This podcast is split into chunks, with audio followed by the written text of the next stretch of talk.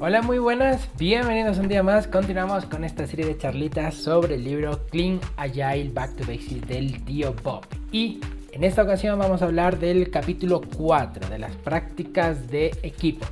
Y el autor va a hablar de 5 eh, prácticas, ¿vale? La metáfora, eh, la marcha sostenible, la propiedad colectiva, eh, integración continua y por último habla de la daily, ¿vale? Muy así rápidamente. Bien, en primer lugar, hablando sobre la metáfora, es que el autor comenta que utilizar metáforas para el desarrollo de software puede ser bueno. Es decir, eh, por un ejemplo que es que si nosotros tenemos que eh, desarrollar un sistema que genere las nóminas para pagar a los empleados, pues lo podemos tratar con la metáfora de una cadena de montaje. En el primer paso de la cadena de montaje se elabora la cabecera con la información de la empresa, en la, siguiente estación de la cadena de montaje se elabora la, o se pone la información del empleado, en la tercera los ingresos, los egresos, los impuestos y finalmente el pie del documento. Esto a la hora de desarrollar puede parecer una buena práctica, pero el problema es que no todas las personas hablamos el mismo idioma. Es decir, esta, esta metáfora va a ser buena para todos los desarrolladores, pero la gente de negocio va a hablar de, eh, en otro idioma, ¿vale? Que, no es el mismo que nosotros estamos hablando en el día a día. Entonces, no es aconsejable en principio utilizar esta práctica, la metáfora, eh, a la hora de desarrollar software, ¿vale? La siguiente, de, lo, siguiente que habla es el Domain Driven Design, ¿no? La metáfora no nos ayuda demasiado, pero con el Domain Driven Design se incluyó un nuevo concepto que es el lenguaje ubicuo, que no es más que establecer un diccionario de datos común que sea el lenguaje que hable el negocio y por tanto también lo vamos a hablar nosotros los desarrolladores y todos vamos a tener el mismo lenguaje. De esta forma, cuando hablemos de cualquier cosa, nos vamos a entender todos y la comunicación va a ser mucho más efectiva. Bien. La siguiente práctica era em, el eh, desarrollo sostenible o la marcha sostenible, ¿vale? Y aquí habla mucho de las de las horas extras, ¿vale? Es decir, te dice que el desarrollo de software no es un sprint, sino que es una maratón, es una carrera de fondo. Si tú empiezas a desarrollar como si esto fuese un sprint, después de muy poco tiempo tú vas a estar agotado o agotada, ¿vale? Y no te van a quedar fuerzas, vas a estar cansado, vas a perder rendimiento en tus siguientes sprint, ¿de acuerdo? Entonces tenemos que tener en cuenta que esto es una carrera de fondo, no es un sprint, por más que en Agile tengamos sprint, ¿vale? Recordemos que esto no se trata de velocidad, sino de producir datos para tomar decisiones correctas y poder llegar a buen tiempo, ¿vale? Como comentaba al inicio de este punto, habla muchísimo de las horas extras y pone muchos ejemplos que le han pasado a él eh, en su vida profesional, ¿vale? Em, comenta temas como que no porque tú des horas extras quiere decir que estás más comprometido con el proyecto. Y esto me encanta, ¿vale? Porque lo que quiere decir si tú estás dando horas extras es o bien que estás haciendo un mal trabajo o bien que estás planificando de forma incorrecta. Tal vez la planificación es asunto tuyo, ha planificado otra persona, pero la planificación es incorrecta, ¿vale? Em, vuelve al tema de que esto no es un sprint, sino que es una maratón.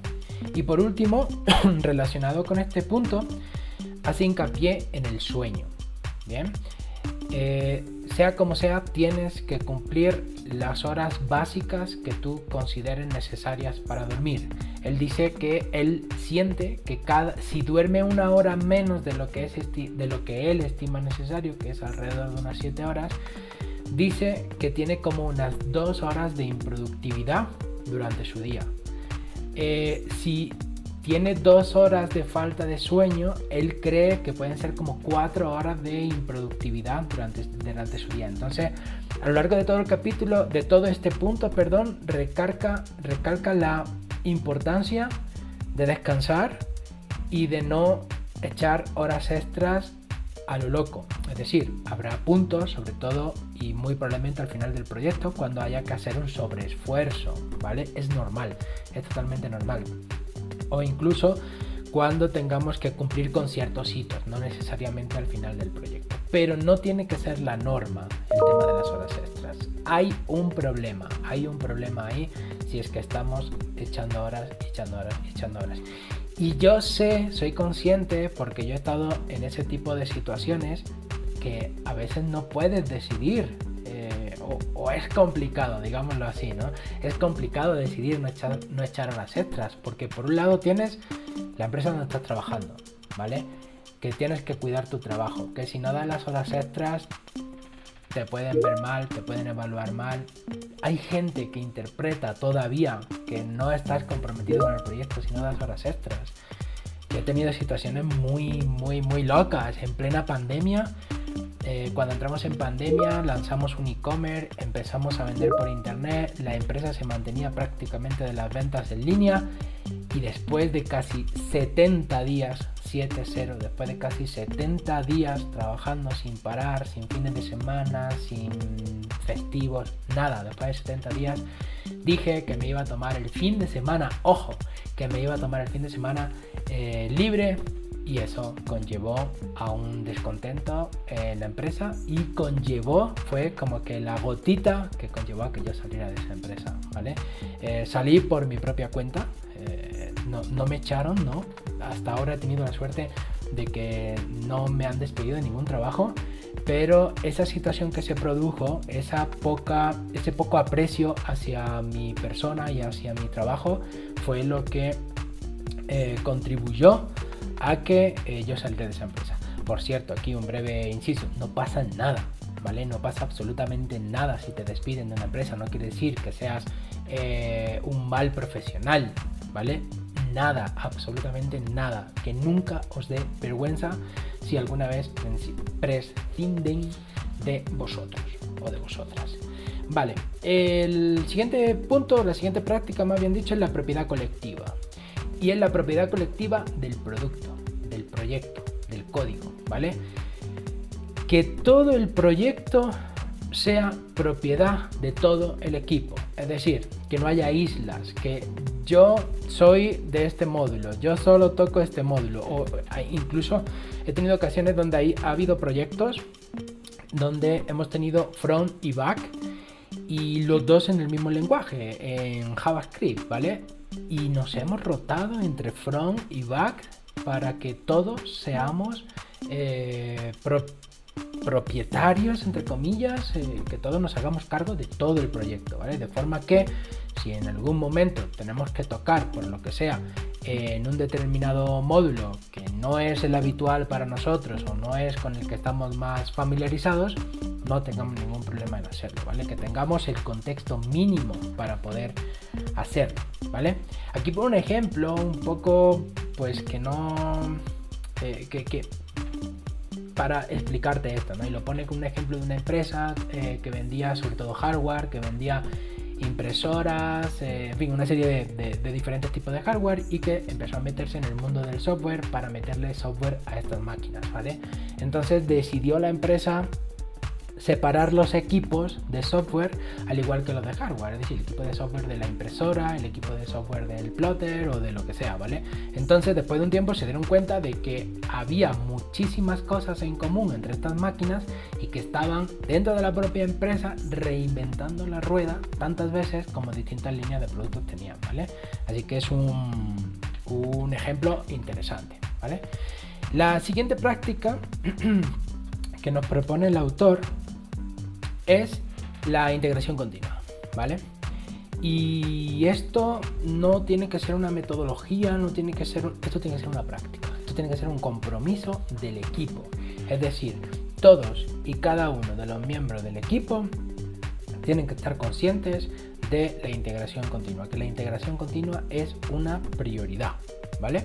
Y ya no solo la integración continua, sino ya el eh, continuous build, ¿vale? Y habla eh, de cuando se eh, lanzó en 2001 por parte de ThoughtWorks la herramienta mm, Cruise Control fue la primera herramienta que hacía este tema del continuous build, ¿vale?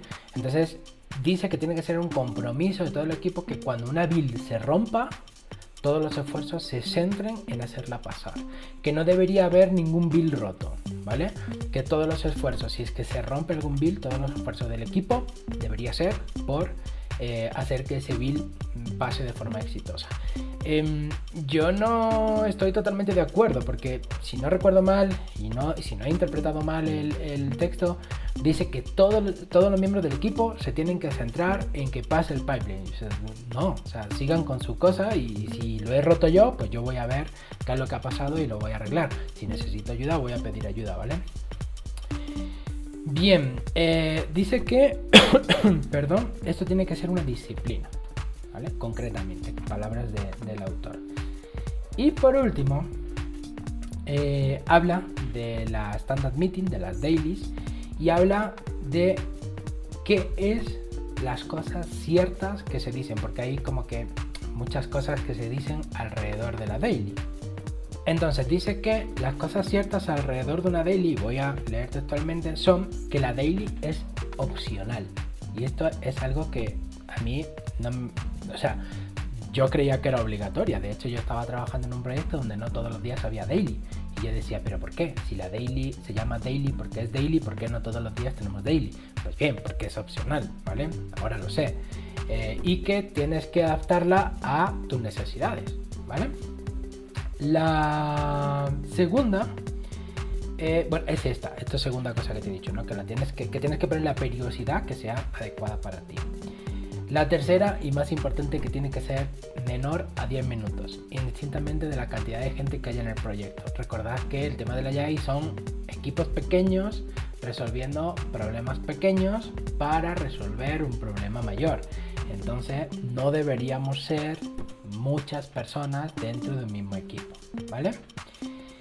Eh, bien, esas son las cosas que comenta. Y que lo típico que se tiene, eh, el mensaje típico que se tiene que dar a la daily es qué hice ayer, qué voy a hacer hoy y si he tenido algún problema. Y además el autor dice que también sería bueno agregar a quien quiero dar las gracias es que me ha desbloqueado en algún aspecto.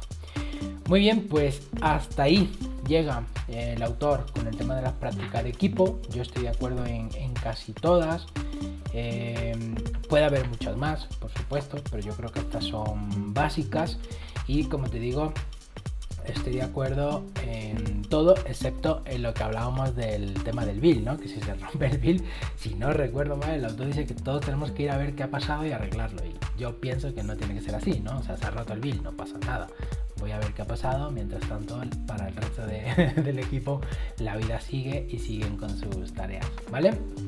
Muy bien, pues como te comentaba, este es el capítulo 4. Te voy a dejar en la descripción los otros capítulos para que si no lo has visto lo puedas ver.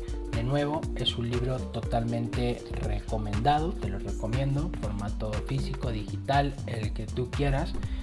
Y si no, pues... Eh, pues nada, pues no pasa nada. Te miras este vídeo y ya lo tienes leído, ¿vale? Muy bien, pues nada más. Recuerda, como dijo el tío Bob en el capítulo 2, si no recuerdo mal, tienes que tener un aprendizaje continuo agresivo, ¿vale? Así que te dejaré en la descripción enlaces a mis cursos de Git, de Go y de Java con un buen descuento. Nada más, nada más en la próxima.